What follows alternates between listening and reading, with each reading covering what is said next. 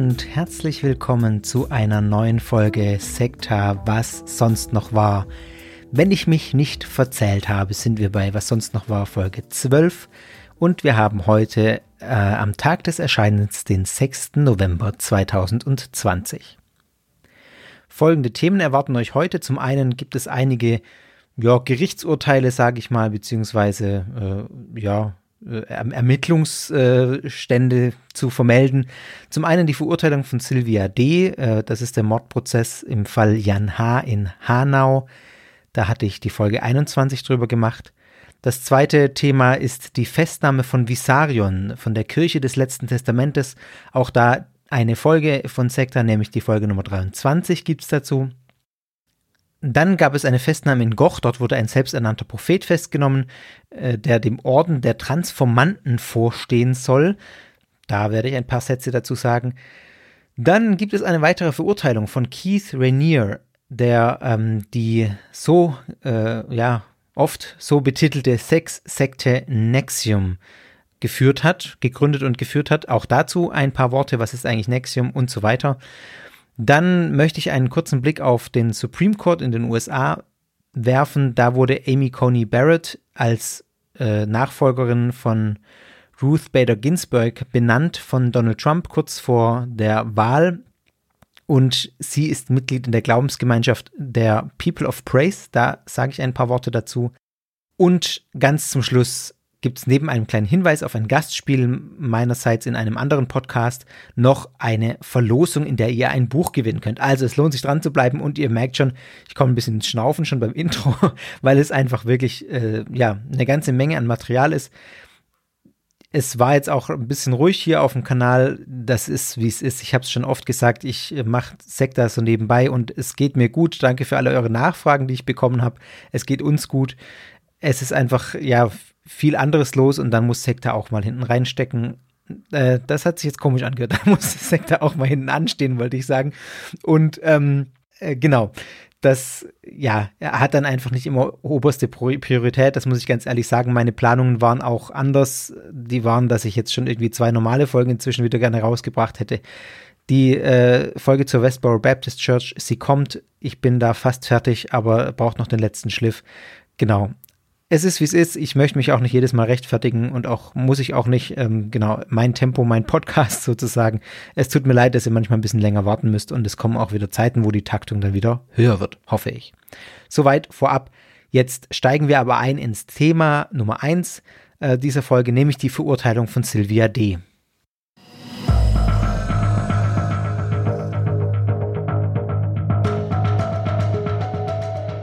Im ersten Thema dieser Folge geht es um den Tod des kleinen Jan H. Wenn ihr Sekta schon länger verfolgt, beziehungsweise wenn ihr die alten Folgen schon nachgehört habt jetzt, dann wisst ihr, dass Folge 21 rede ich ganz ausführlich über die Geschichte, über die Hintergründe, Hintergründe auch. Ähm, das ist ein Mordfall, der vor 30 Jahren passiert ist, beziehungsweise damals als Unfall deklariert.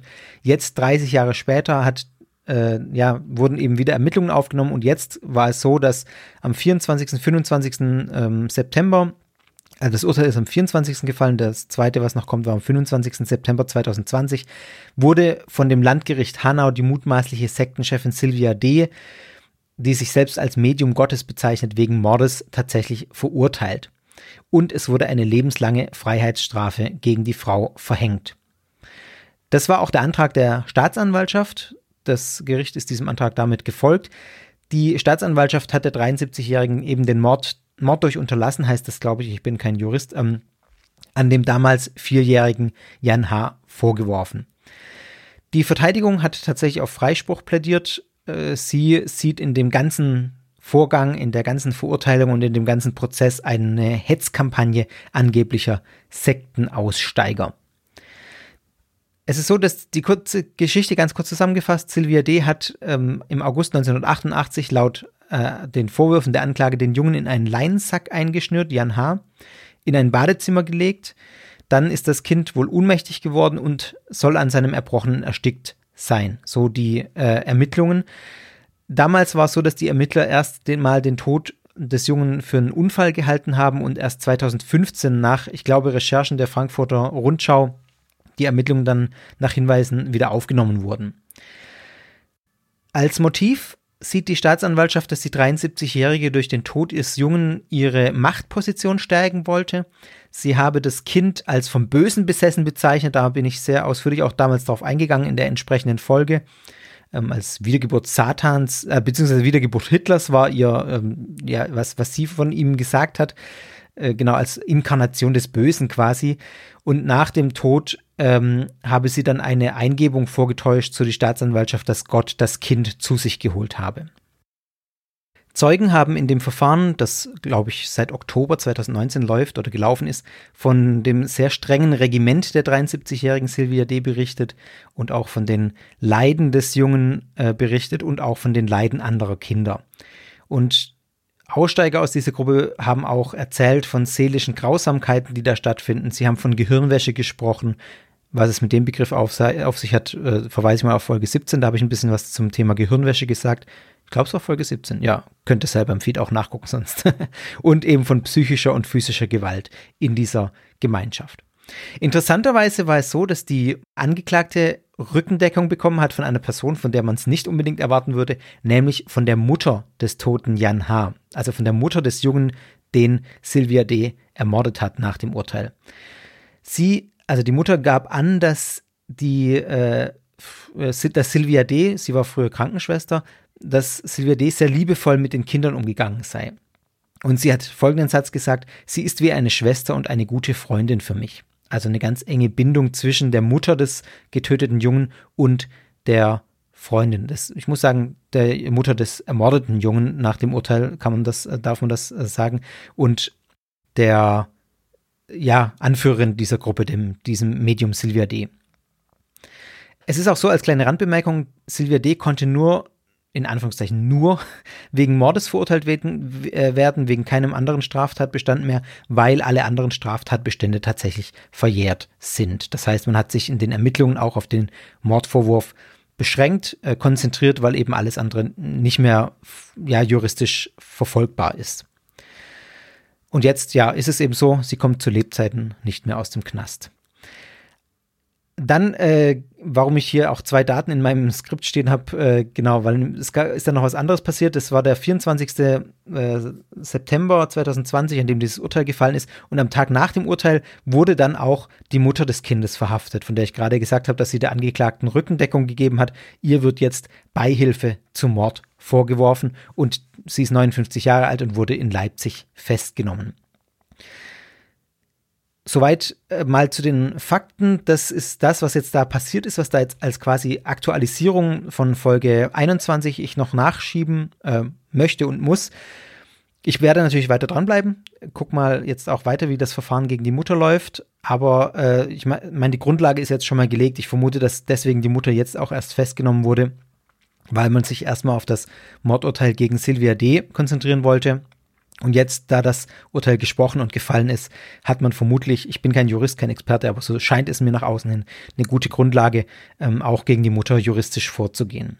Ich finde völlig zu Recht, ich finde auch völlig zu Recht, dieses Urteil, äh, äh, ist das Urteil gefallen, natürlich nach allem, was ich als Laie von außen hier sagen kann, aber ich habe in Folge 21 auch schon sehr ausführlich ja, dazu was gesagt, warum ich das richtig finde, dass sie da als Verantwortung gezogen wird. Ich glaube, es ist auch offensichtlich, wenn man sich diese Geschichte anguckt, meiner Ansicht nach. Ich finde auch gut, dass das aufgearbeitet wurde nach so langer Zeit. Ähm, das ist ja auch nicht selbstverständlich, die, dass sowas nach 30 Jahren noch aufgeklärt wird. Und ähm, das finde ich einfach mal auch ein, ein wichtiges Zeichen, dass man als Rechtsstaat setzt, dass sowas nicht durchgeht ich finde die Geschichte mit der Mutter, die jetzt noch festgenommen wurde, die Sylvia D. bis zum Schluss ja in Schutz genommen hat und jetzt angeklagt wird, die zeigt ganz schön, wie weit tatsächlich, was heißt schön, aber die zeigt sehr deutlich, wie weit ähm, psychische Abhängigkeiten in solchen sektenhaften Strukturen und Gruppen gehen können.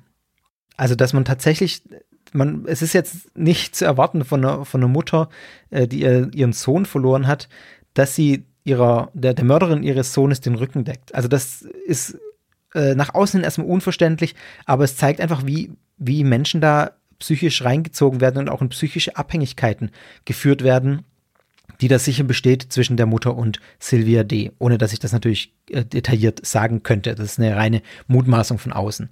Es ist natürlich unklar, inwieweit beim Aufrechterhalten ihrer Autorität, also der Autorität von Sylvia D., auch noch nach Jahrzehnten jetzt zum Beispiel ihre religiösen Offenbarungen eine Rolle gespielt haben, ihre Selbstrolle, äh, Selbstverständnis als Medium, ihr Anspruch auch äh, in religiösen Dingen zum Beispiel vollkommene Autorität zu haben.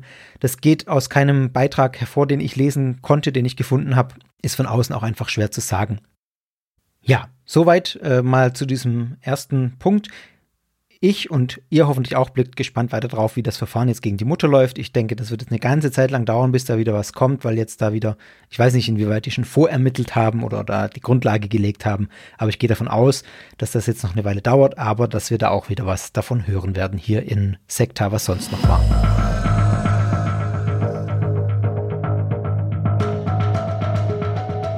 Und damit kommen wir gleich zum nächsten Punkt auf meiner Liste, nämlich Visarion.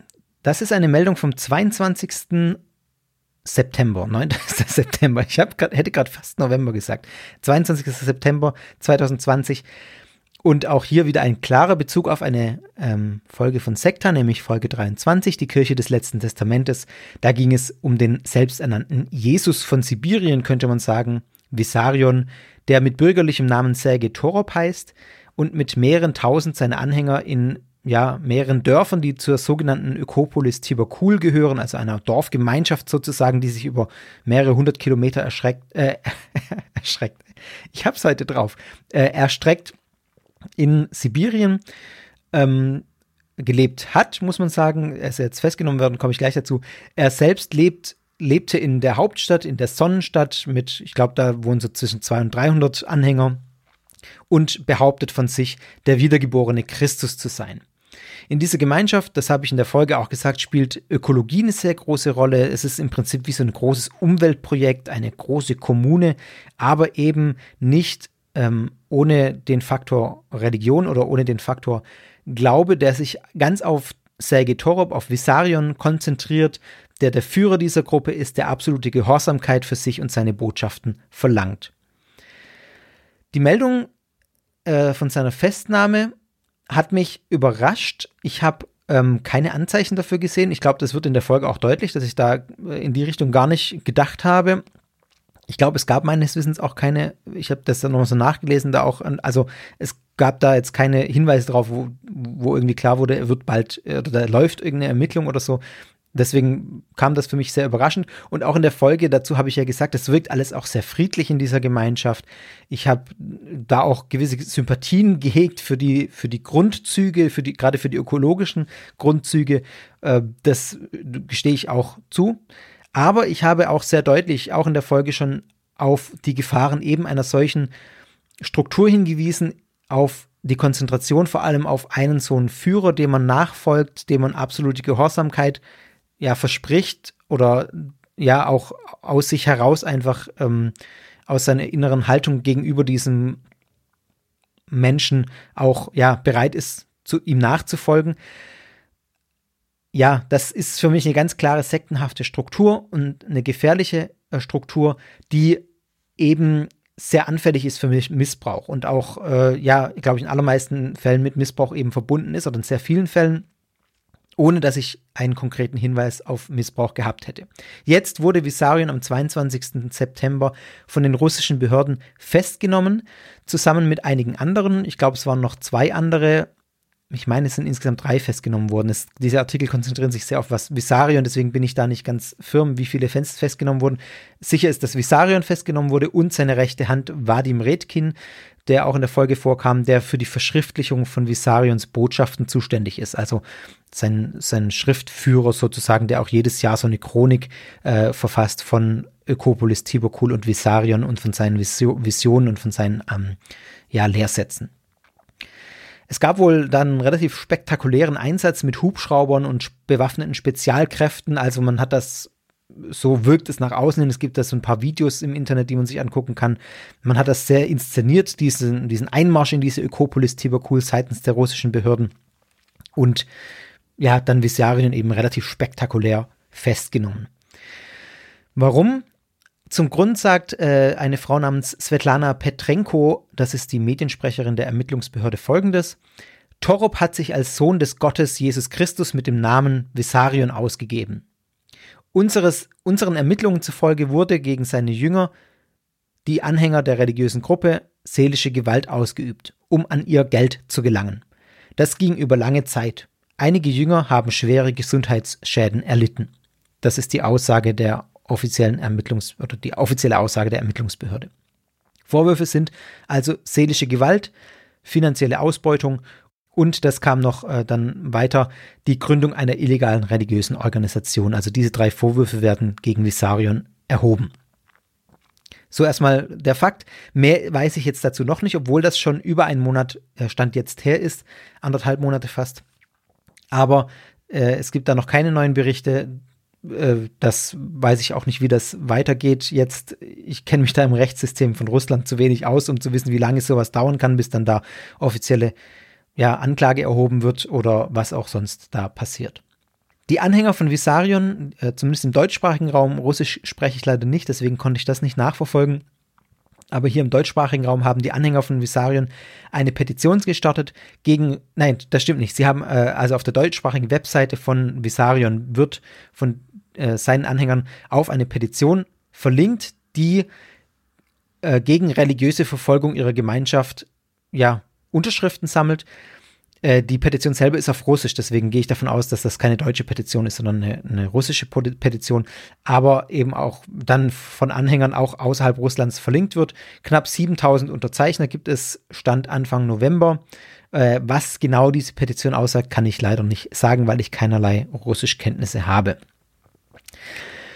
Grundsätzlich ähm, um mal noch meine Einschätzung jetzt zu dieser Lage zu geben, grundsätzlich halte ich die Vorwürfe gegen Visarion für glaubhaft. Das habe ich ja in Folge 23 auch schon angedeutet, obwohl ich keine Hinweise darauf hatte. Aber ich halte solche Vorwürfe in diesen Strukturen nicht für unwahrscheinlich. Wo solche Machtstrukturen und Hierarchien herrschen, wie in der Ökopolis Tiberkulda, liegt ein Verdacht auf seelische Problemstellung, sage ich mal, oder auf seelische Gewalt oder zumindest psychischen Druck liegt da nahe. Auch finanzielle Ausbeutung kann man sich vorstellen, wenn man dahin zieht, sein ganzes Hab und Gut aufgibt, sein Überschrei das über, ja, seinen ganzen Besitz überschreibt auf die Gemeinschaft, auf Visarion und so weiter und so fort. Das sind alle möglichen Szenarien denkbar. Ich sage klar, ich weiß es nicht, aber es ist nicht undenkbar, dass sowas in diesen Strukturen, wie es in der Ökopolis Tibakul herrschen, passiert. Dennoch möchte ich auch an dieser Stelle nochmal dazu sagen, ähm, ich bin vorsichtig in der Beurteilung eines Menschen beziehungsweise in der Beurteilung einer Gruppe auf Grundlage von Aussagen offiziell russischer Behörden. Äh, ich sage mal so, der russische Staat hat bekanntermaßen ein ja etwas spezielles Verständnis von Rechtsstaatlichkeit meiner Ansicht nach und auch die Verfolgung religiöser Minderheiten ist in Russland nicht selten. Als Beispiel möchte ich hier nur mal die äh, Zeugen Jehovas nennen. Die sind in Russland seit 2016 verboten. Die Mitglieder der Zeugen Jehovas werden in Russland verfolgt, sie werden verhaftet. Anfang 2019 zum Beispiel wurde ein Zeuge Jehovas zu sechs Jahren Haft verurteilt, einfach weil er in seiner Gemeinde trotz des Verbots äh, der Zeugen Jehovas das Gemeindeleben organisiert hat. Also ja, äh, allein das ist Grund für sechs Jahre Haft. Festgenommene Zeugen Jehovas berichten über Misshandlungen und Folter in den Verhören, denen sie unterzogen wurden. Also Religionsfreiheit sieht meines Erachtens anders aus. Keine Frage, nicht missverstehen. Ich halte die Zeugen Jehovas für eine hochproblematische Organisation. Ich glaube, wenn ihr Folge 16 gehört habt, ich mache heute viel Werbung für andere Folgen, aber äh, es gibt viel zu aktualisieren. Äh, da habe ich sehr ausführlich dargelegt, warum ich Probleme mit den Zeugen Jehovas habe und was ich daran ganz konkret problematisch finde. Dennoch sage ich, sie haben ein Recht auf Religionsausübung. Dass Folter nicht geht, ist ja ohnehin keine Frage. Dass sowas in Russland passiert, wird des Öfteren berichtet. Also ich rede um den heißen Brei rum. Ihr merkt, ich habe einfach eine große Skepsis gegenüber offiziell russischen ähm, Aussagen über kriminelle Aktivitäten, angebliche oder möglicherweise kriminelle Aktivitäten von irgendwelchen Leuten. Deswegen äh, möchte ich auch dieses, ja, diese Festnahme erstmal mit Vorsicht ja, betrachten. Ich habe es euch jetzt dargelegt, wie die Fakten sind, wie die Vorwürfe seitens Russland gegenüber oder der russischen Behörden äh, gegenüber äh, Visarion sind und denke, ihr könnt es auch selber dann irgendwie einordnen. Außerdem da ein Punkt muss man vielleicht noch sagen, das kommt mir gerade noch. In Russland hat die orthodoxe Kirche einen sehr großen Einfluss. Also, das wundert mich eh schon oder hat mich ein bisschen gewundert, wie es kommt, dass die orthodoxe Kirche Vissarion so unbehelligt lässt mit seinem Claim, dass er wieder der wiedergekehrte Christus ist, mit seinem Anspruch, der wiedergekehrte Christus zu sein. Vielleicht einfach, weil, weil er es im Großen und Ganzen sich zurückgezogen hat und die anderen in Ruhe gelassen hat. Ich weiß nicht, ob es jetzt irgendwie einen Trigger gab, dass er, warum er jetzt ausgerechnet festgenommen wurde. Aber klar ist, man muss das vielleicht auch im Hinterkopf haben. Man weiß nicht genau, wer da im Hintergrund noch die Strippen zieht. Ähm, kann gut sein, dass da irgendwie die orthodoxe Kirche noch ein Wörtchen mitredet. Man weiß es einfach nicht, welche Motive in diese Verhaftung noch mit hineinspielen. Es kann natürlich sein, dass alle Vorwürfe gegen Vissarion stimmen. Es kann aber auch sein, dass es nicht alles ist, was man sieht. Das kann ich nicht beurteilen. Das ist nur meine Einschätzung äh, der Lage und äh, deswegen bin ich in dieser, in dieser Zeit jetzt noch ein bisschen zurückhaltend. Aber auch hier bleibe ich dran und werde natürlich für euch auch weiterverfolgen, wie es mit Vissarion weitergeht.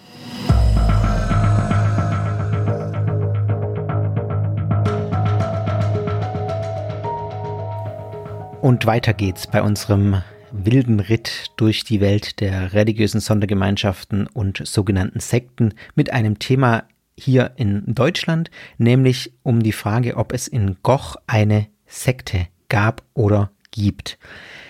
Entsprechende Meldungen sind am 21. Oktober 2020 durch die Medien gegangen. Da gab es eine Razzia auf dem Areal einer Eventagentur in Goch-Asperden. Das ist bei äh, Kleve. Und da ist ein ehemaliges Kloster ansässig, das Kloster Gräfenthal, ein ja inzwischen gekauft von eben dieser Eventagentur und ein beliebter Eventort für Hochzeiten und Feiern, für Kulturveranstaltungen und diverse Tagungen. Da gab es Hinweise darauf, dass auf diesem Areal eine oder mehrere Menschen gegen ihren Willen festgehalten worden sein könnten das war die Vermutung und so ist dann die Polizei ausgerückt am 21. Oktober mit einem Großaufgebot und hat das Gelände durchsucht. Bei dem Einsatz wurde dann ein 58-jähriger Mann namens Robert B. festgenommen. Bei Robert B. handelt es sich um einen Niederländer, der sich offenbar selber als Prophet bezeichnet. Und die Polizei hat viele Beweismittel sichergestellt, unter anderem auch Datenträger, die jetzt noch ausgewertet werden. Und es gab wohl auch zwei Schreckschusspistolen Schreckschusspistolen, die gefunden wurden. Eine Sprecherin der Polizei hat dann gesagt, dass es sich bei den Festgenommenen um Personen handle, die im Zusammenhang mit einer Glaubensgemeinschaft stehen und die auf dem Eventgelände einer Geschäftstätigkeit nachgehen und verschiedene Veranstaltungen durchführen, so das Zitat. Im Laufe des Einsatzes bestand dann der Verdacht, dass es tatsächlich ein oder mehrere Personen gab, die da gegen ihren Willen festgehalten worden seien. Einen ganz konkreten Verdacht gab es laut Polizei ähm, inzwischen jetzt nur bei einer Person, einer 25-jährigen Frau, die dann auch von den Polizisten da mitgenommen wurde. Insgesamt wurden auf dem Gelände 54 Personen angetroffen, die dort wohl wohnen oder leben. Davon waren zehn Kinder. Zwei Tage später, nach diesem äh, Einsatz der Polizei, wurde gegen den festgenommenen Propheten, also gegen Robert B., Haftbefehl erlassen. Ihm wird der Missbrauch von Kindern vorgeworfen in zehn Fällen, wenn ich das richtig gesehen habe, über mehrere Jahre hinweg. Ähm, das hat zumindest ein Sprecher der Staatsanwaltschaft gesagt. Außerdem steht er im Verdacht, 2019, also schon letztes Jahr, zwei Vergewaltigungen in Goch begangen zu haben. Und zudem eben äh, steht er im Verdacht der Freiheitsberaubung dieser 25-jährigen Frau. Auf dem Gelände dieses Klosters das wurde dann auch bekannt, das ist schon länger bekannt, dass da Mitglieder der niederländischen Gruppe der Orden der Transformanten leben. Und diese Eventagentur ist auch in Hand dieses Ordens, dieser Gruppe. Die Gruppe selber sieht das, was da passiert ist, naturgemäß ein bisschen anders, als es in den Medien dargestellt wird, beziehungsweise von der Polizei dargestellt wird. Es gibt ein Mitglied, das sich geäußert hat, äh, ich weiß jetzt nicht, ob ich den Namen richtig ausspreche, Kamiel Engelen, er widerspricht den Vorwürfen, sieht den Polizeieinsatz um diese 25-jährige Frau, um die es ja hauptsächlich ging, anders.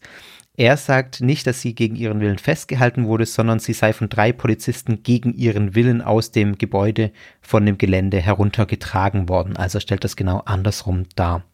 Und Kamiel Engelen, keine Ahnung, äh, wie gesagt, ob ich ihn richtig ausspreche, verzeiht mir das, ist auch Geschäftsführer dieser Eventagentur, die zu der Gruppe gehört. Fest steht es jedenfalls, dass Mitglieder der Transformanten in, den, in der Vergangenheit schon in den Niederlanden zweimal in Gewaltdelikte verwickelt waren.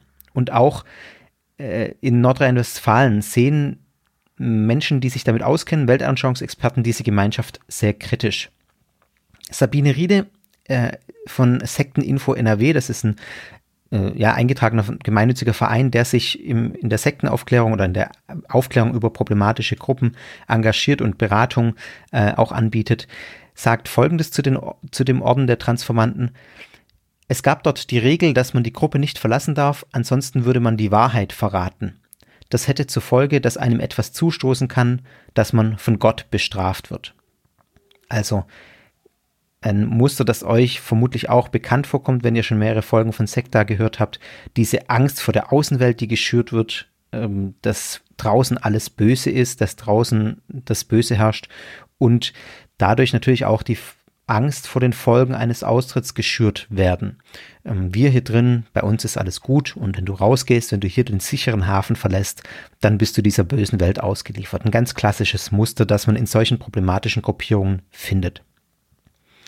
Die Gemeinschaft aus dem Klostergelände, die schottet sich selbst nicht ab. Also es ist nicht so, dass man gar keinen Kontakt zur Außenwelt hat, sondern es gibt ja eben diese Eventagentur, von der ich gerade schon gesprochen habe. Es gibt ein Café, das, äh, und es gibt wohl auch so eine Art Lieferservice.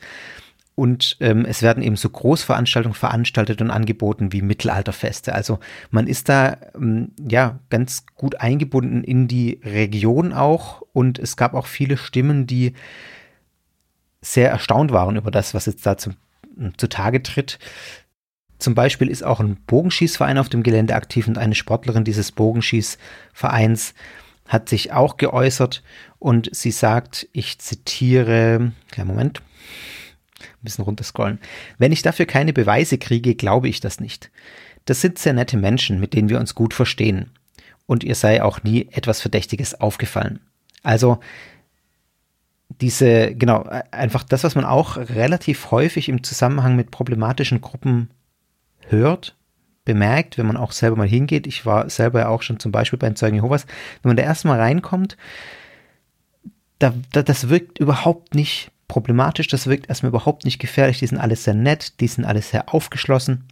Und wenn man losen Kontakt mit Mitgliedern aus solchen Gruppen hat, dann versteht man nicht, oder kann man oft auch nicht glauben, warum das problematisch sein soll, was die machen und äh, warum es auch problematisch äh, ist, was da gelehrt wird und warum diese Pro Gruppe an sich problematisch ist. Also auch ein sehr interessantes Zeichen dafür, dass es in dieser Gruppe in Goch wohl auch so war, beim Orden der Transformanten.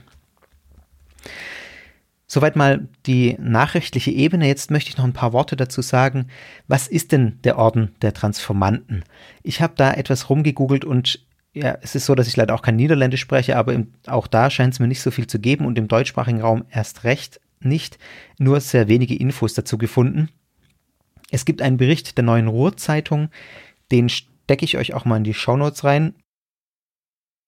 An dieser Stelle mal ein, eine kurze Bemerkung. Ähm, wenn ihr euch wundert, warum ich öfter mal von Shownotes hier rede, falls ihr den Podcast über Spotify hört, da gibt es keine Shownotes. Das heißt, ähm, ich empfehle sowieso Podcasts generell über einen Podcast-Player zu hören, auf eine, eine App auf eurem Smartphone. Da kann man viel komfortabler als bei Spotify Podcasts hören, finde ich. Und man kriegt jede Menge Zusatzinfos auch bei Sekta, weil ich immer sehr viele Quellen auch in die Shownotes stelle, verlinke.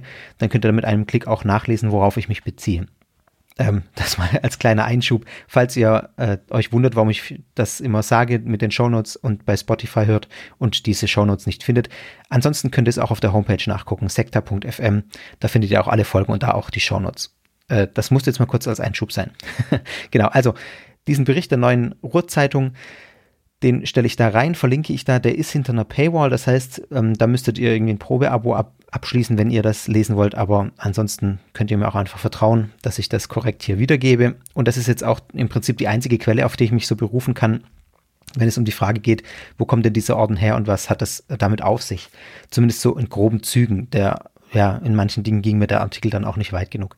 Also es ist so, dass sich dieser Orden der Transformanten wohl in Höven gebildet hat. Das ist eine Kleinstadt mit 6500 Einwohnern im Süden der Niederlande. Hier gibt es erste Anzeichen, dass es diesen Orden gibt und der wurde tatsächlich gegründet im Jahr 2003 von Robert B., diesem Mann, der jetzt auch festgenommen wurde. Robert B. war ein Personal Trainer und ähm, ja, hat dann eben diesen Orden gegründet, der sich selbst als eine Art christliche Glaubensgemeinschaft versteht. Ich habe leider relativ wenige Infos dazu gefunden, beziehungsweise gar keine, was genau da geglaubt wird. Also mehr als, dass es eine Art christliche Glaubensgemeinschaft sein soll, habe ich nicht rausgefunden. Ähm, in Höven haben die Mitglieder der Gemeinschaft dann mehrere Häuser bezogen und in den Folgejahren kam diese Gruppe auch immer wieder in die Schlagzeilen. Frühe Mitglieder der Gemeinschaft berichten auch von Dingen wie Gehirnwäsche, von äh, Orgien, von sexuellen Übergriffen. Ähm, so berichten es zumindest, zumindest niederländische Medien zur damaligen Zeit. Im Jahr 2008 gibt es dann tatsächlich ein Verbrechen, das äh, mit dem Orden der Transformanten in Zusammenhang gebracht wird. Es wird nämlich in Rotterdam ein Geschäftsmann angeschossen, der wiederum den Orden für die Tat verantwortlich macht. Und zwei Mitglieder, die der Tat beschuldigt werden, werden ähm, dann auch festgenommen. Das Ganze wird untersucht. Sie werden allerdings mangels Beweisen später freigesprochen. 2014 wird in Laren im Norden der Niederlande ein Mann mit einem Messer attackiert.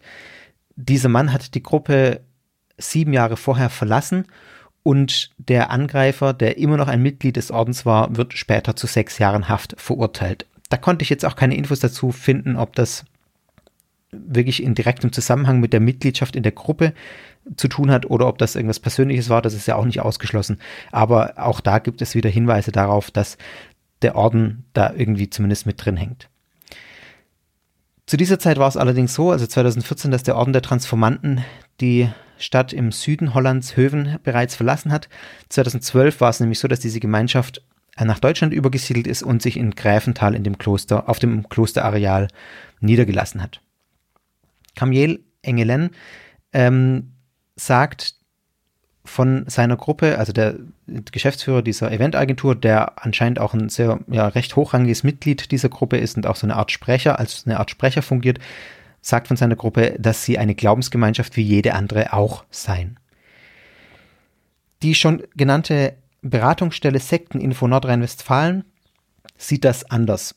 Da ist der Orden der Transformanten seit 2014 bekannt es funktioniert ja dann immer so, dass diese Gruppen bekannt werden bei solchen Beratungsstellen, bei solchen Informationsstellen, wenn sich Leute an diese Stellen wenden und mal nachfragen und dann wird da genauer hingeguckt. Und das war 2014 auch so. Da haben sich besorgte Bürgerinnen und Bürger an diese Beratungsstelle gewandt und mal nachgefragt, was es damit auf sich hat. Der Gründer Robert B., so sagt die Sekteninfostelle, habe sich selbst zum Propheten erklärt und damit ähm, ja einen sehr hohen Grad an Abhängigkeit zwischen sich und den Mitgliedern hergestellt, beziehungsweise von den Mitgliedern zu ihm. Das hatten wir auch schon ganz oft, dieses Motiv bei Sekta, dass natürlich, wenn jemand den Prophetenstatus reklamiert für sich, damit eine große Autorität einhergeht, weil Prophet bedeutet, er hat äh, die Wahrheit und er ist ein Vermittler zwischen Gottes Wahrheit und den Menschen und hat deswegen unmittelbaren Zugriff zu Gottes äh, Autorität äh, oder beziehungsweise zu Gottes äh, Wort und Gottes Wahrheit und deswegen ist man ihm gegenüber zu Autorität, äh, zu, zu Gehorsam verpflichtet. Christoph Grotepass von Sekteninfo NRW sagt auch ähm, Folgendes, ich zitiere, er hat Elemente aus der Bibel und anderen religiösen Schriften vermengt und etwas Eigenes daraus gemacht. Also, das kommt uns auch bekannt vor. Ich merke, gerade, da sind auch ganz viele Muster einfach drin, die hier bei Sektor schon oft Thema waren. Dieses synkretistische Element, dass man eben dann das aus der Bibel nimmt und das mit anderen, oft sind das esoterische Dinge, die damit reingemischt werden. Ich weiß es jetzt nicht, wie es bei ähm, dem Orden der Transformanten tatsächlich ist, äh, was damit reinspielt. Da habe ich, wie gesagt, keine Details dazu gefunden. Grotepass von Sekteninfo sagt auch, dass trotz vieler Kontakte nach außen, die ich ja gerade schon genannt habe, die äh, Gruppenmitglieder ähm, sich nach innen hin aber abschotten. Also nach außen hin offen gezeigt und nach innen, was die Lehren angeht, was die, das Selbstverständnis angeht, schottet man sich sehr ab. Man versteht sich, so sagt äh, Grotepass, als elitäre Gemeinschaft, als äh, Elite, die an ihrer Weiterentwicklung arbeitet. An ihrer persönlichen und äh, auch an ihrer Weiterentwicklung als Gruppe. Ja, und als äh, auch an ihrer spirituellen Weiter, Entwicklung. Und wer die Gruppe eben verlasse, begehe einen ja, Loyalitätsbruch und verrate die Gruppe. Und weiter sagt äh, der Mitarbeiter der Sekteninfo NRW auch noch, in jüngster Zeit wurde die Angst vor der Hölle immens geschürt, die Außenwelt wird als problematisch und feindlich dargestellt. Wie in vielen solchen Gruppen soll auch im Orden der Transformanten die Reglementierung der Sexualität der Mitglieder eine sehr große Rolle spielen. Robert B., der Prophet, soll sexuelle Übergriffe als eine Art energetische Behandlung verkauft haben. Das spricht sehr für die esoterischen Elemente in dieser Lehre, äh, mal als kurze Randbemerkung. Und er soll auch Kinder mit mehreren weiblichen Mitgliedern der Gruppe haben.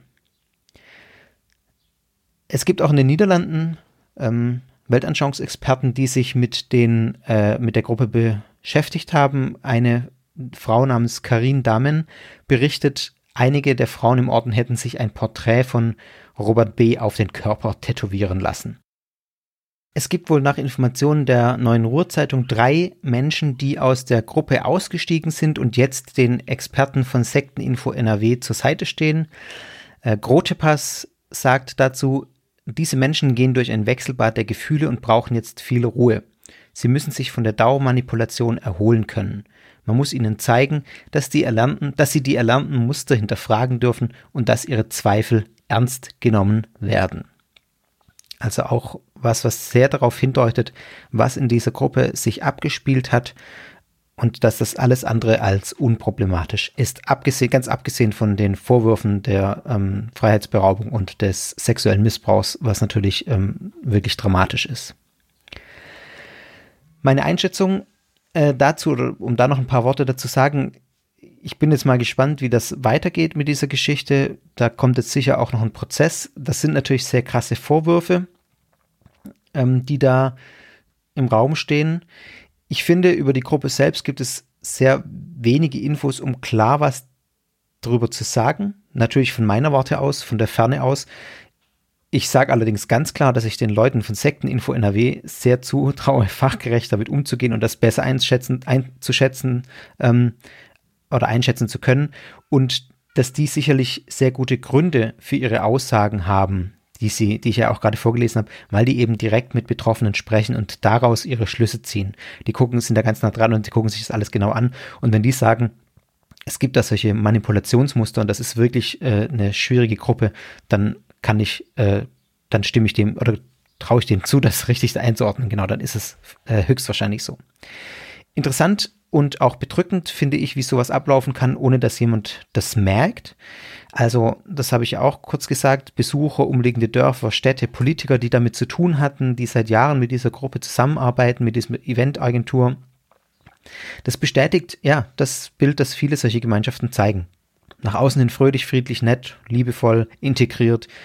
Auch nach innen hin sicher noch in der ersten Zeit sehr positive Wirkungen auf die Mitglieder ähm, oder sehr anziehende Wirkungen auf die Neumitglieder.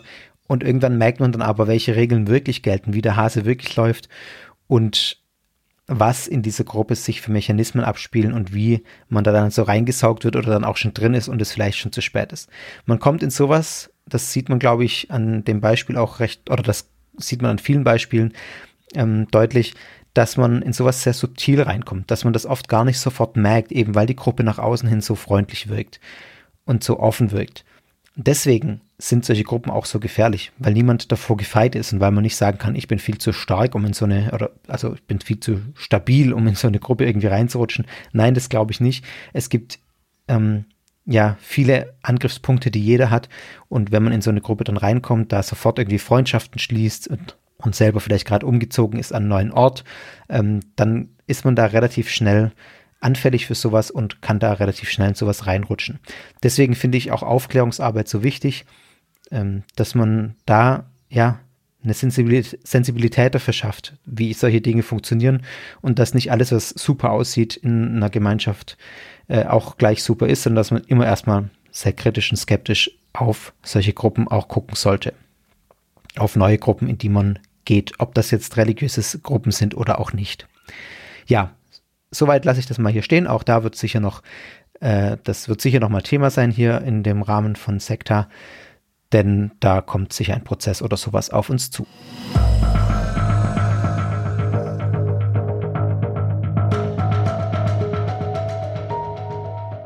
Und wir machen weiter mit dem Thema Nexium und der Verurteilung von Keith Rainier, der, die jetzt äh, ja gesprochen wurde, beziehungsweise der, der, das Strafmaß wurde verkündet.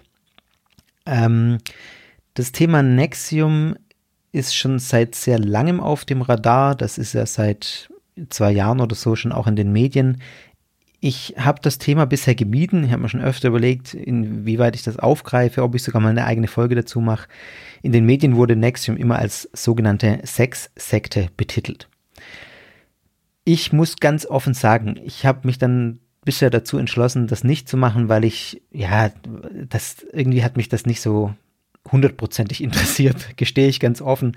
Einfach weil es ist tatsächlich so bei mir, wenn, wenn das in den Medien so ja, so reißerisch auch behandelt wird und dann von Sexsekte oder so die Rede ist, dann gibt es zwei Möglichkeiten. Entweder ich habe den Impuls, das irgendwie äh, mir genauer anzugucken und ob das wirklich so ist, oder ich habe, wenn ich das Gefühl habe, dass es irgendwie echt schon so ein bisschen ausgelutscht ist, dann interessiert mich das nicht so richtig. Dann lese ich das alles irgendwie, aber dann habe ich da irgendwie keine Lust, mich da weiter tiefer damit zu beschäftigen. also ganz ehrlich, ja, das, das ist ja immer so, dass man dann so subjektive Dinge hat aus irgendeinem Grund, warum ein Thema interessiert, warum auch nicht. Nexium war, jetzt eins, das mich jetzt nicht hundertprozentig interessiert hat. Kann gar nicht genau sagen, warum. Jetzt möchte ich aber aus aktuellem Anlass doch was dazu sagen.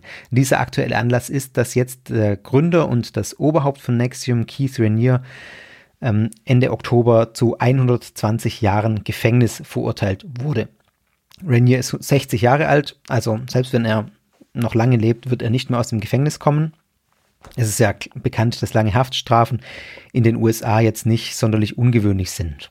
Also da kann man ja auch mehrfach lebenslänglich ins Gefängnis kommen.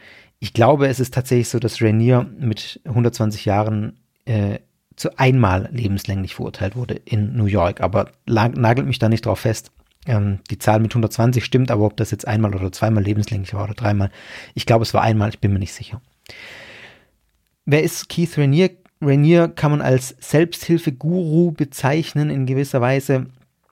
Ihm wird äh, jetzt vorgeworfen, dass er, oder ihm, äh, das wird jetzt durch das Urteil natürlich bestätigt, oder das Urteil ist schon letztes Jahr gefallen, jetzt ist das Strafmaß verkündet worden. Er soll seine Anhängerin wie Sexsklavinnen ausgebeutet haben. Es gab insgesamt sieben Anklagepunkte, in denen er schon 2019 schuldig gesprochen wurde, im Juni 2019. Unter anderem Sex Trafficking, Sex Trafficking, also das ist Menschenhandel zum Zweck der sexuellen Ausbeutung. Sexuelle Ausbeutung einer 15-Jährigen, einer Minderjährigen also ist äh, ein weiterer Vorwurf und Bildung einer kriminellen Vereinigung. Also Nexium wird als kriminelle Vereinigung bezeichnet. Deckmantel für diese Verbrechen soll eben dieses äh, Nexium sein, diese Selbsthilfegruppe, Selbsthilfeorganisation. Und er soll zwischenzeitlich bis zu 20 Frauen als Sexsklavinnen gehalten haben. Und das erinnert jetzt ein bisschen an die, an, an die Geschichte gerade mit dem Orden der Transformanten, mit den Tattoos, den, die, die sich manche Mitgliederinnen haben tätowieren lassen. Es ist so, dass es in dieser Nexium-Gruppe eine weitere Gruppe gab, äh, oder eine, eine kleine Elite-Gruppe sozusagen, die nannte sich DOS. Und das ist diese, diese Organisation oder diese Organisation in der Organisation, in der diese Frauen eben dieses Sexsklaven-Status dann hatten. Und da wurden dann auch äh, der Besitzanspruch von Rainier an diesen Frauen mit Brandzeichen auf der Haut, ähm, ja, äh, verdeutlicht, sage ich mal, äh, also körperlich, äh, ja, Kör Körperverletzung, äh, indem er Brandmarken seiner Initialen, also KR, auf die Haut seiner Anhängerin gebrandmarkt hat. Rainier hat diese Vorwürfe, die gegen ihn erhoben werden, stets zurückgewiesen und ähm, kurz vor Verhängung des Strafmaßes hat er noch einen Brief eingereicht oder veröffentlicht, in dem er sich sehr stolz auf sein Lebenswerk gezeigt hat. Also er hat keinerlei Reue, keinerlei Einsicht, dass das, was er gemacht hat, äh, problematisch sein könnte, sage ich mal.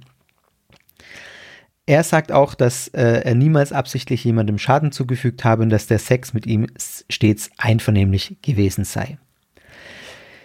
Es gab in diesem System Nexium prominente Mitangeklagte, die Rainier in seinem Tun zur Seite gestanden haben. die sich vor Gericht auch schuldig bekannt haben, ihm geholfen zu haben. Zum Beispiel die bekannteste dürfte wohl Alison Mack sein, die aus der US-Serie Smallville äh, bekannt ist.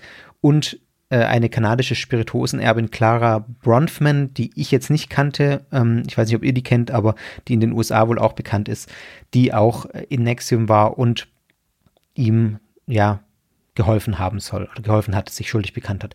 Äh, Bronfman wurde Ende September zu sieben Jahren Haft verurteilt und Alison Mack wurde im April 2018 verhaftet, also das ist schon lange her. Ich sage gleich was zu der Geschichte ein bisschen von Nexium auch. Es gibt aber noch kein Urteil meines Wissens, also sie wartet noch auf ihr Urteil. Ihre Hauptaufgabe soll gewesen sein, dass sie Rainier beim Rekrutieren neuer Frauen als Sexsklaven in dieses DOS-System geholfen haben soll. Ja, das ist der aktuelle Stand, die aktuellen Fakten.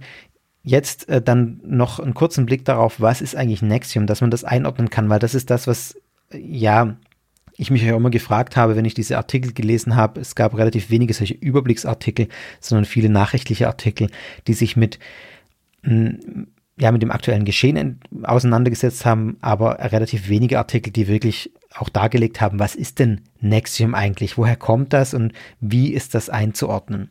Und das möchte ich äh, zumindest in kurzer und knapper Form hier auch noch tun.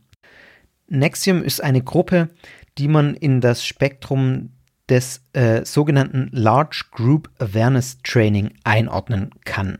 Kurz LGAT, so würde ich das jetzt kurz bezeichnen falls es nochmal aufkommt. LG, LGRT äh, ist eine psychologische Methode, bei der durch gruppendynamische Prozesse, zum Beispiel Konfrontation mit bestimmten Dingen oder auch das positive Denken, ähm, zum Thema positives Denken verweise ich auf die Kenneth Copeland-Folge, da habe ich dazu was gesagt, durch solche Prozesse in kurzer Zeit eine anhaltende Persönlichkeitsänderungen äh, Änderung bei den Teilnehmern und Teilnehmerinnen erreicht werden soll zur persönlichen Weiterentwicklung, zum persönlichen Fortentwickeln.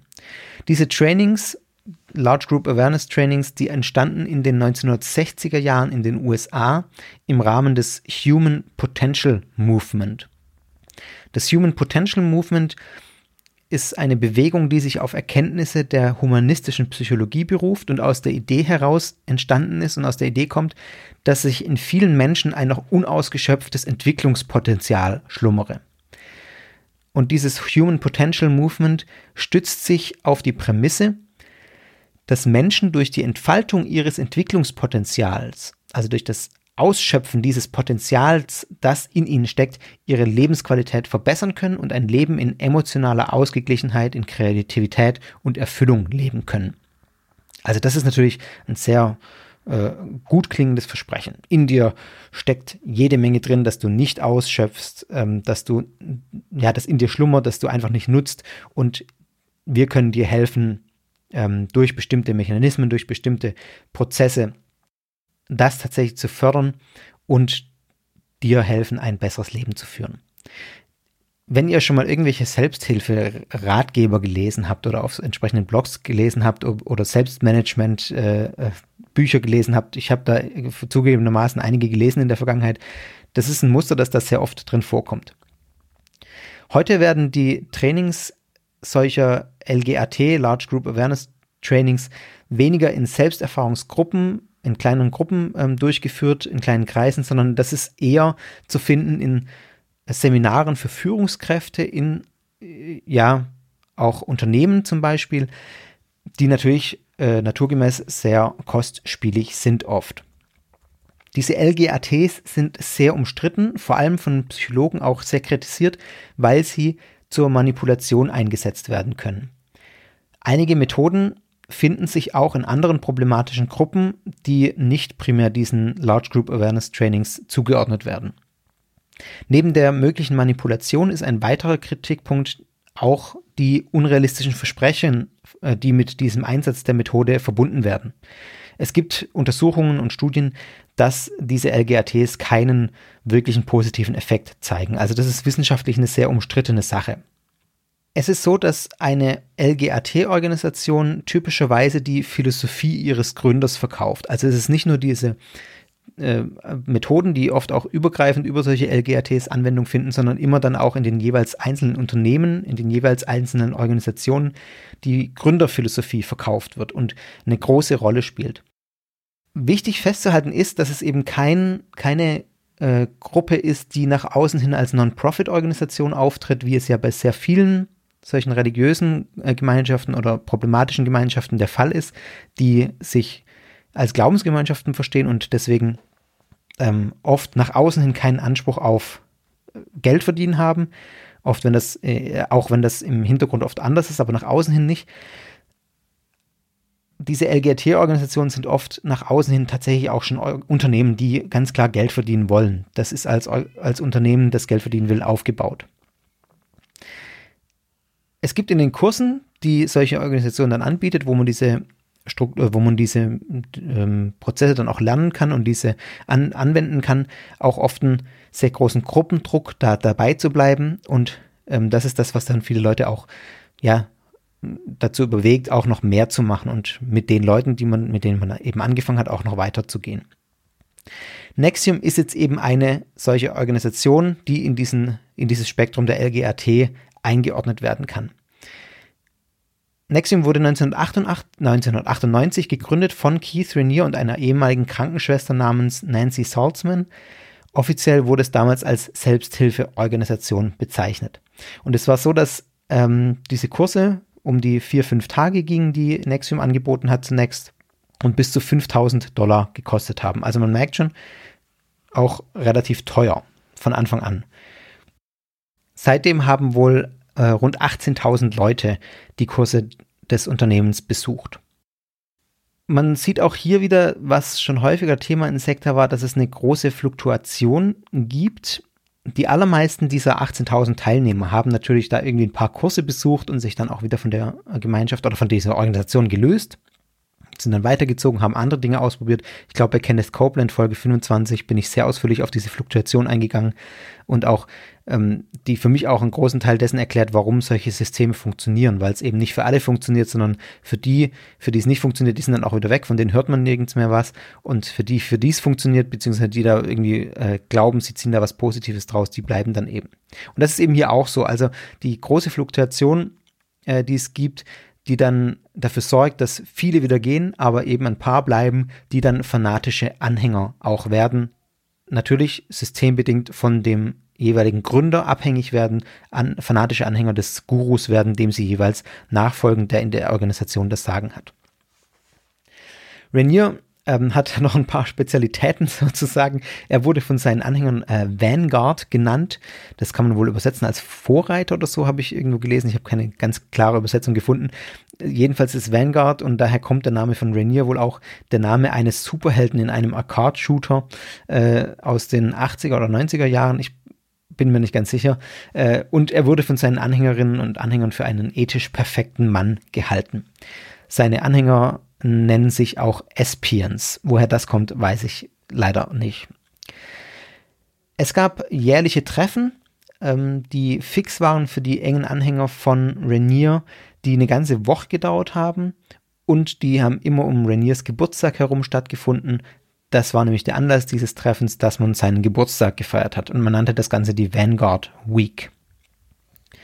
Im Jahr 2003 kam dann, ich glaube, das war so erstmals der äh, an die Öffentlichkeit, dass das, was Rainier mit seinem Nexium macht, nicht ganz koscher ist. Da gab es einen Forbes-Artikel auf äh, über, über Rainier, der auf die manipulative Seite von den Methoden, die in Nexium angewendet werden, hingewiesen hat. In diesem Artikel gab es einige Teilnehmer, die das Programm äh, absolviert haben und die anschließend gesagt haben, das Ganze sei sehr sektierisch und ziele letztendlich auf eine psychische Demontage der Persönlichkeiten der Teilnehmer ab und äh, in ein Hineinführen der vollkommenen Abhängigkeit gegenüber Rainier. Zudem sagten die äh, ehemaligen Teilnehmer auch, dass man, wie es bei ja, solchen Gruppen, solchen problematischen Gruppen auch sehr typisch ist, von Familie abgeschottet wird, von dem sozialen Umfeld getrennt wird und in eine ganz, ja, sie sagen, eine bizarre Welt mit eigenem Sprachverhalten und rituellen Praktiken eingeführt werden. Es wurden auch Vergleiche zu Scientology gezogen in vielen Bereichen, weil wohl das Vok Vokabular ähnlich ist. Und Scientology ja auch viel von dem hat, was ich vorhin über diese Large Group Awareness Trainings gesagt habe. Also dieses unerschöpfte, äh, dieses ja unausgeschöpfte Potenzial, das in einem schlummert. Das ist auch ein Grundgedanke, den man bei Scientology erfindet. den Stein ins Rollen gebracht, der zur aktuellen Verurteilung jetzt äh, von Rainier geführt hat, war die Tatsache, dass erst im Oktober 2017, also das ist jetzt noch nicht so lange her, drei Jahre, einige Frauen vor die Presse getreten sind, äh, ich glaube speziell vor die, äh, an die New York Times sich gewandt haben und Rainier beschuldigt haben, dass sie wie Sklavinnen in einem Harem gehalten worden seien. Alle Frauen seien äh, mit dieser Brandmarke KR, der Initialen von Keith Rainier, ähm, gezeichnet worden, also verstümmelt worden, muss man glaube ich sagen. Und es, die haben auch gesagt, dass es so war, dass Rainier von neuen Bewerberinnen äh, Nacktfotos oder anderes kompromittierendes Material gefordert hätte oder dass sich äh, von denen besorgt hätte, auch mit denen er sie dann in vielen Fällen später erpresst hat, falls sie Andeutungen machten, dass sie Nexium verlassen wollen. Also dieses ganz klare Unterdruck setzen und erpressen, in der Gruppe zu bleiben und nichts Schlechtes über die Gruppe zu sagen. Nach Erscheinen oder nach Publikwerden dieser Vorwürfe ist Rainier im Oktober 2017 nach Mexiko geflüchtet und wurde dort ein knappes halbes Jahr später im März 2018 in einer Luxusvilla im Badeort Puerto Vallarta festgenommen. Und dann ist eben das ins Rollen gekommen, dann wurden immer mehr Dinge deutlich, unter anderem, dass Alison Mack mit beteiligt war an dem Ganzen, die ja dann einen Monat nach Rainiers Verhaftung auch festgenommen wurde. Soweit mal zum Hintergrund von Nexium, der jetzt nur sehr holzschnittartig natürlich, ihr merkt das, ähm, den ich jetzt nur sehr knapp dargestellt habe. Aber ich glaube, man kriegt doch da jetzt ein bisschen ein klares Bild, was das ist. Und ich finde ganz deutlich wieder hier zu sehen, sektenhafte Strukturen, das sage ich auch ganz oft, ähm, müssen keinen religiösen Überbau haben. Hier zum Beispiel geht es jetzt um Selbstoptimierung durch angeblich psychologisch wirksame Methoden, die auf Erkenntnissen, äh, auf Eviden angeblichen Evidenzen oder die einer Philosophie eines Gründ auf einer Philosophie des Gründers beruhen ähm, und kein irgendwie jetzt göttliches Wesen im Spiel ist, kein, kein religiöser Überbau in dem Sinne. Nexium ist bei weitem nicht das einzige Unternehmen, das mit solch fragwürdigen Methoden sein Geld verdient. Auch wenn, glaube ich, vor allem durch die sexuelle Ausbeutung und die Abhängigkeit zu Rainier sicherlich ein bisschen besonders krasses Beispiel äh, ist und das nochmal von anderen auch unterscheidet. Aber es gibt zum Beispiel ein Unternehmen namens Landmark Education, das wurde für mich, äh, das wurde mir auch schon als Themenvorschlag mal herangetragen, das ebenfalls in diese Kategorie der äh, Large Group Awareness Trainings fällt und das sehr in der Kritik steht. Ja, Vielleicht kopple ich das mal noch aus dieser, was sonst noch mal Folge aus, mache das ein bisschen ausführlicher, ein bisschen detaillierter, aber ich glaube, äh, für den jetzigen Zeitpunkt reicht es erstmal soweit, damit ihr ein bisschen wisst, was ist denn eigentlich Nexium, die sogenannte Sex-Sekte, äh, von der immer alle reden. Gut, dabei belasse ich es jetzt mal.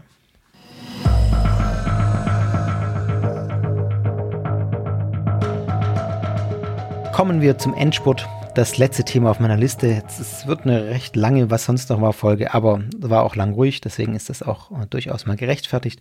Ich möchte noch ein paar Worte zu den People of Praise sagen, ähm, die mit Amy Coney Barrett in das Licht der Öffentlichkeit gerückt wurden. Amy Coney Barrett, die äh, Richterin am Supreme Court, die Trump noch kurz vor der Wahl benannt hat und ja, die sehr groß in den Medien auch war. Das war auch hierzulande ja groß in den Medien. Und auch Coney Barretts religiöser Hintergrund wurde relativ schnell zum Thema. Sie gilt als erzkonservative Gläubige. Und auf politische Dinge möchte ich hier gar nicht groß eingehen, aber ich möchte tatsächlich ein paar Worte zu ihrem religiösen Hintergrund sagen. Was für eine Gruppe sind diese People of Praise, die äh, ja, Glaubensgemeinschaft, in der Amy Coney Barrett ihre religiöse Heimat hat. Kritiker reden von einer obskuren katholischen Gruppe, von einer Sekte, äh, sprechen manche ehemalige Mitglieder sogar. Was steckt da wirklich dahinter? Die People of Praise sind eine Gemeinschaft, die man dem charismatisch geprägten Christentum zurechnen kann. Auch hier verweise ich wieder auf Folge von Kenneth Copeland, das kommt heute öfter vor, aber Folge 25, da spreche ich so ein bisschen über ähm, ja, Neucharismatismus oder über charismatische Bewegungen. Da mache ich auch mal noch eine ausführliche Folge dazu. Aber das, genau, äh, da habe ich schon ein paar Worte mal dazu gesagt, wo man das auch einordnen kann. Das heißt, neucharismatisch oder charismatisch geprägtes Christentum heißt, dass die Rolle des Heiligen Geistes sehr betont wird. Die Anfänge der Gemeinschaft, die reichen ins Jahr 1971 zurück. In diesem Jahr gründen zwei Männer namens Kevin Renegan und Paul de Kell äh, die People of Praise als Erneuerungsbewegung. Das ist das Selbstverständnis. Erneuerungsbewegung des Christentums. Die Mehrheit der, äh, ich glaube, heute sind es rund 1800 Mitglieder, sind katholisch. Aber es gibt auch protestantische Mitglieder. Also es ist keine äh, genuin katholische Gruppe. Es ist offiziell ein konfessionsübergreifendes, ähm, eine konfessionsübergreifende Bewegung, eine ökumenische Gruppe. Sie untersteht auch nicht der katholischen Kirche, hat lediglich, so habe ich es zumindest gelesen, lose Verbindungen zur katholischen Kirche. Die Mitglieder praktizieren das, was im charismatischen Christentum ähm, generell ja nicht unüblich ist, was bekannt ist, äh, zum Beispiel die sogenannte Zungenrede. Also das sind unverständlich gesprochene Gebete, die vom Heiligen Geist inspiriert sein sollen. Da gab es jetzt auch äh, im Zusammenhang mit der Wahl ein Video von Paula White, die so ein Gebet spricht, das nach, äh, für, für Donald Trump, äh, als nicht klar war, wer die Wahl gewinnt. Das wirkt nach außen hin sehr befremdlich. Es ist aber in charismatischen Kreisen nichts Außergewöhnliches. Das lässt so eine, Sekten, äh, so eine Gruppe sektenhaft wirken die ist, also das, das wirkt sehr befremdlich und sektenhaft, weil man eben nicht versteht, was da passiert. Aber meiner Ansicht nach ist das zwar sehr skurril, sehr merkwürdig, aber es ist noch kein Grund, eine Gruppe an sich für problematisch zu erachten oder nicht. Es ist halt einfach komisch für Leute nach außen hin, die nicht verstehen, was da passiert. Es gibt in dieser Gruppe der People of Praise auch eine starke Betonung des persönlichen Glaubenszeugnisses und das Verkünden von Prophezeiungen. Auch das erinnert sehr an charismatische evangelikale Bewegungen, also Prophezeiung ist jetzt eher nicht evangelikal, aber dieses persönliche Glaubenszeugnis ist was, was in der evangelikalen Bewegung ähm, insgesamt sehr wichtig ist. Der persönliche gelebte Glaube hat einen sehr, sehr hohen Stellenwert.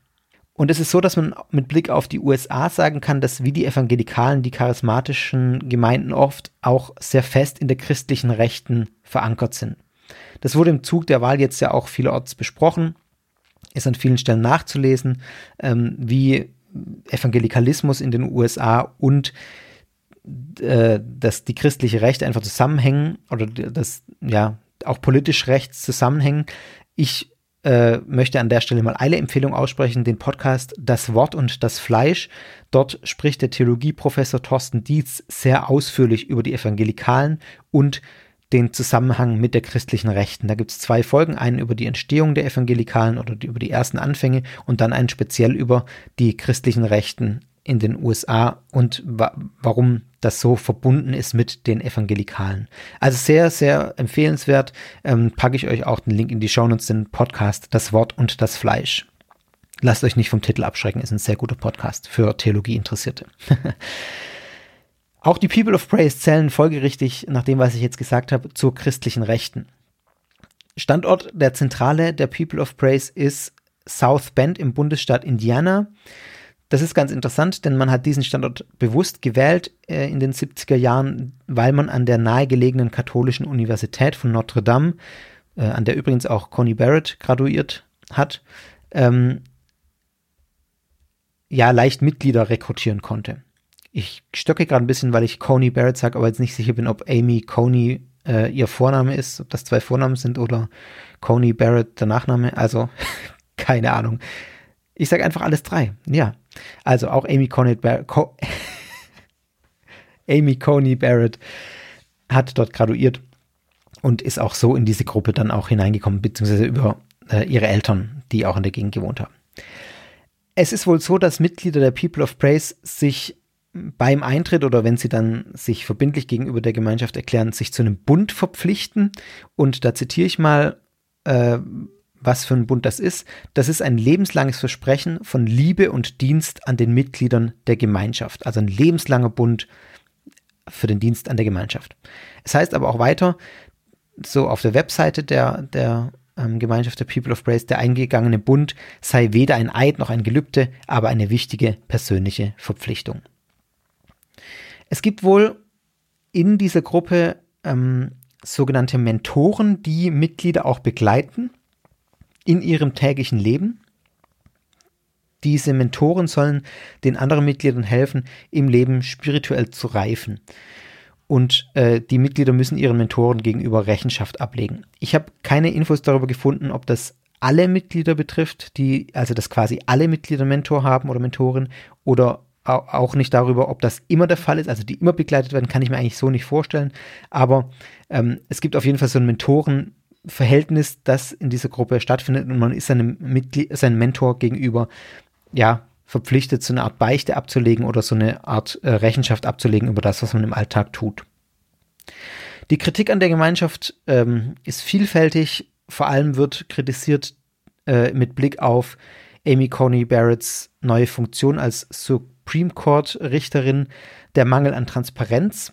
Also da gibt es einen Theologe, Massimo Fagioli, der in einem Beitrag für das US-Magazin Politico geschrieben hat, dass vor allem mit Blick auf Barretts neue Funktion ähm, diese Intransparenz einfach sehr, sehr schwierig sei, weil es Spannungen gibt zwischen ihrer Aufgabe als oberste Verfassungsrichterin und dem Bekenntnis dieser Verpflichtung, das ich gerade gesagt habe, zu einer sehr verschlossenen Organisation. Halte ich für nachvollziehbar wenn man nicht weiß, zu was sie sich lebenslang sozusagen verpflichtet hat und jetzt oberste Verfassungsrichterin ist, könnte Konflikte geben, die einfach nicht nachvollziehbar sind nach außen, wo man nicht offenlegen kann, dass es da Konflikte gibt. Als problematisch wird auch das Abhängigkeitsverhältnis angesehen, das sich aus diesem Treuebund ergibt.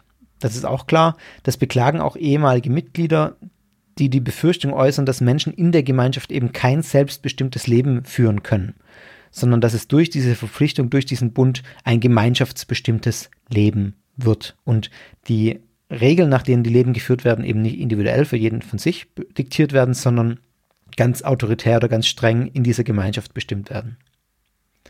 Zum Markenkern der Glaubensgemeinschaft zählt zudem auch ein Widerstand gegen liberale Veränderungen in der Gesellschaft. Äh, Stichwort christliche Rechte, das ist nicht unüblich ähm, so auch bei den People of Praise nicht unüblich, dass zum Beispiel ein sehr traditionelles Familienverständnis kultiviert wird. Ein Familienverständnis, in der die Männer als Oberhaupt in der Familie und auch als Oberhaupt in der Ehe die Frauen anführen und leiten. Es ist fast unnötig zu sagen, ich tue es trotzdem, dass das Thema Sexualität sehr traditionelle Werte, sage ich mal Werte in Anführungszeichen, vertritt. Ähm, Im Handbuch der People of Praise heißt es, dass Sex zum Beispiel seinen Platz nur in der Ehe habe, außerhalb stehe dieses, äh, stehe ja sexuelle Aktivität nicht in Einklang mit Gottes Plan und dass Teenager auch ermahnt werden, nur Beziehungen ohne Sex einzugehen und ihre äh, romantischen Verabredungen zu melden, also tatsächlich Bescheid zu sagen, wenn sie ein, äh, ein äh, Date haben. Und natürlich wird Homosexualität ebenso entschieden abgelehnt wie Abtreibung.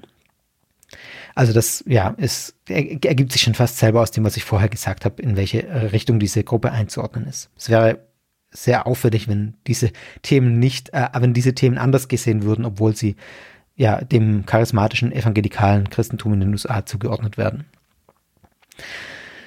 Ich finde es sehr schwer zu sagen, wie problematisch die Gruppe tatsächlich ist. Natürlich, es sind krass konservative Einstellungen. Ähm, auch dieses Mentorverhältnis äh, sehe ich sehr kritisch oder zumindest sehr skeptisch. Ich kann allerdings da jetzt nichts Genaues drüber sagen.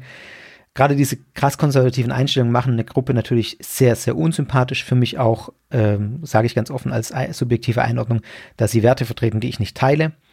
Aber das macht sie noch nicht zu einer sogenannten Sekte. Das macht sie noch nicht zu einer problematischen Gruppe an sich. Ich möchte mich an der Stelle deshalb äh, kurz fassen und mich dem Urteil des kalifornischen Religionswissenschaftlers Thomas Xordas ähm, anschließen, er sieht die People of Praise nicht als Sekte und nicht als Kult, sondern er sieht sie als sehr konservative, ja, in, als sehr konservative Gruppe einfach. Er sagt, es gebe Gruppen im Spektrum des charismatischen Christentums, die deutlich autoritärer in ihrer Struktur seien als die People of Praise. Es äh, gibt keine Berichte über Dinge wie Bewusstseinskontrolle oder Bewusstseinsmanipulation. Also das ist mit äh, im Zusammenhang mit den People of Praise nicht bekannt.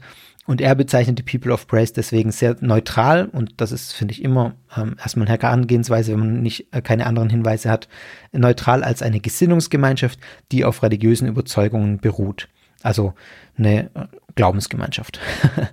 äh, aber eben eine sehr konservative Glaubensgemeinschaft.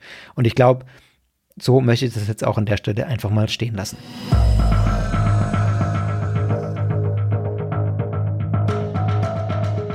Und damit sind wir mit den Themen dieser Folge durch. Puh einmal durchschnaufen. Auch äh, ich muss gestehen, ich habe es jetzt nicht in einem durch aufgenommen. Ähm, das war einfach nicht möglich zeitlich. Ich möchte noch ein paar Dinge loswerden für euch äh, als Hinweise. Zum einen, ich fange gleich mal an mit der Verlosung, die noch aussteht, die ich euch am Anfang der Folge versprochen habe. Ich habe ein Buch zu verlosen, äh, dankenswerterweise äh, von Ralf Grabuschnik zur Verfügung gestellt, den ihr in Folge 26 gehört habt, zur Frage, ob denn der Trumpismus in den USA, die Anhänger von Trump, als eine Art Sekte bezeichnet werden können und was da Parallelen sind zwischen Populismus und den Führern religiöser Gemeinschaften neu, äh, oder so problematischer religiöser Gemeinschaften. Ich verweise auf Folge 26 sehr ausführlich. Da kommt auch Ralfs Buch zu. Äh, ja, äh, wird auch thematisiert, kommt zum Gespräch. Populismus leicht gemacht. Ein Handbuch für die Diktatoren von morgen heißt es, glaube ich. Und es ist ein sehr lesenswertes Buch, das ich euch ans Herz lege, das ihr kaufen könnt ähm, überall, wo es Bücher gibt oder zumindest äh, auf seiner Webseite. Ich verlinke das alles in den Shownotes, aber ihr könnt es auch hier gewinnen. Äh, er hat nämlich ein Verlosungsexemplar mir zur Verfügung gestellt und das möchte ich raushauen an euch. Wenn ihr das Buch Populismus leicht gemacht von Ralf Grabuschnik, sehr lesenswert, sehr amüsant geschrieben, äh, macht wirklich Spaß, wenn ihr das gewinnen wollt, dann müsst ihr nichts weiter tun, als eine Mail schreiben an mich und zwar an guru.sekta.fm mit dem Betreff Populismus leicht gemacht. Also ganz einfach guru.sekta.fm Betreff Populismus leicht gemacht. Ihr müsst keinen Inhalt reinschreiben ähm, und ihr seid im Lostopf. Einsendeschluss ist der 15. November um 23.59 Uhr. Ich werde auf die Minute genau gucken. Was zu spät kommt, ist zu spät. 15. November, 23.59 Uhr. Dann seid ihr im Topf. Und dann werde ich vermutlich wieder per Instagram im ähm, Live-Feed äh, die Verlosung vornehmen in, am nächsten Tag oder in den zwei, drei Tagen danach. Mal gucken. Folgt mir bei Instagram, dann werdet ihr da drauf hingewiesen. Also, Mail mit Populismus leicht gemacht an guru.sekta.fm. Viel Erfolg euch beim Gewinnen, wenn ihr Lust habt. Dann habe ich noch einen Hinweis auf einen Podcast, in dem ich zu Gast war, bei Audiophil, dem HörerInnen-Podcast in Folge 20. Da war ich als Gast zum Thema Freikirchen. Das hat viel Spaß gemacht. Vielen Dank für die Einladung an euch drei.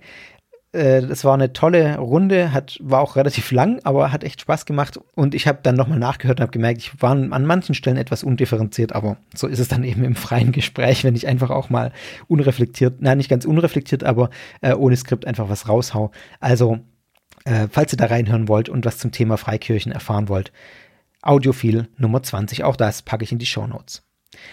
Dann bin ich euch schuldig, äh, die Spendenaktion aufzulösen. Ich hatte ja ähm, vor einem halben Jahr angekündigt, dass äh, alles, was in meinem Shop gekauft wird, die Gewinne aus dem Shop, also nicht der, der Umsatz, sondern die Gewinne aus dem Shop ähm, im ersten halben Jahr bis zum 2. November an, als Spende an Infosektor gehen. Das sind 55 Euro zusammengekommen. Danke, das ist eine ganze Menge, finde ich. Das freut mich auch. Und das werde ich an Infosektor spenden. Ich werde es noch aufrunden, ich werde da auch noch was drauflegen, sodass wir da mit Sicherheit, sage ich mal, auf einen dreistelligen Betrag kommen. Und äh, genau, dann, äh, der geht dann Infosektor. Wichtige Aufklärungsarbeit. Ich glaube, äh, ähm, ja, das Infosektor sitzt in der Schweiz und wenn ich mal wieder so eine Aktion mache, dann werde ich sicher ähm, auch mal einen deutschsprachigen, oder äh, deutschsprachig sind die Schweizer auch meistens, äh, auf jeden Fall im, äh, in Deutschland noch was mehr raussuchen. An der Stelle auch nochmal der Hinweis auf den Shop, wenn er noch Tassen und T-Shirts will mit dem Sekta-Logo, sei herzlich eingeladen, ähm, da sich zu bedienen ähm, und das zu bestellen im Online-Shop von Sekta. Auf der Webseite findet ihr den Link dazu. Der Erlös diesmal geht jetzt erstmal nicht an irgendeine wohltätige Organisation, aber er geht auch nicht an mich, sondern ist das äh, Geld, also der Gewinn geht an Tobias Sauer vom Ruach Netz, äh, vom Ruach Jetzt Netzwerk. Äh, Teil dessen ist ja Sekta und äh, Tobias zahlt das Hosting für Sektor, das nicht so ganz günstig ist. Deswegen ähm, tut ihm was Gutes. Wenn ihr da was kauft, dann kriegt er so ein paar Euro zurück für das, was er zahlt. Ich glaube, um das komplett wiederzukriegen, müsst ihr schon viel kaufen. Vielen Dank, Tobias, nochmal, wie gesagt, an der Stelle. Ohne dich wäre dieser Podcast nicht möglich. Doch, ehrlich gesagt schon, aber anders. naja gut, also, ihr merkt, ich rede wieder ein bisschen Blödsinn, deswegen sage ich jetzt an der Stelle einfach mal bis bald. Wir hören uns bald wieder. Äh, ich bin zuversichtlich, dass ich jetzt dann bald auch wieder die reguläre Folge äh, fertig kriege und ähm, hoffe, dass wieder Zeiten kommen, in denen ich mehr Zeit für Sektor finde. Ja, bleibt gesund und bis bald, euer Fabian.